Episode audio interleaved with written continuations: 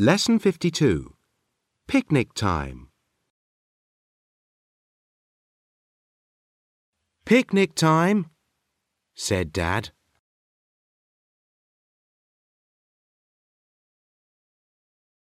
Biff sat on a log. Some sheep came.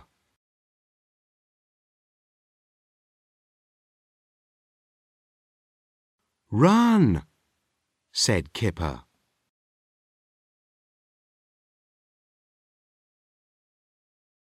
They sat on a bridge. Some ducks came.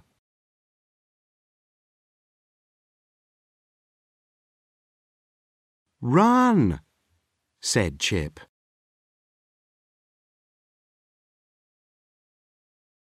They sat on a wall. Some donkeys came.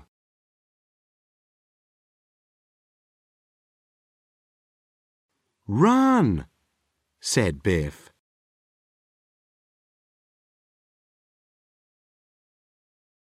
They sat on a rock.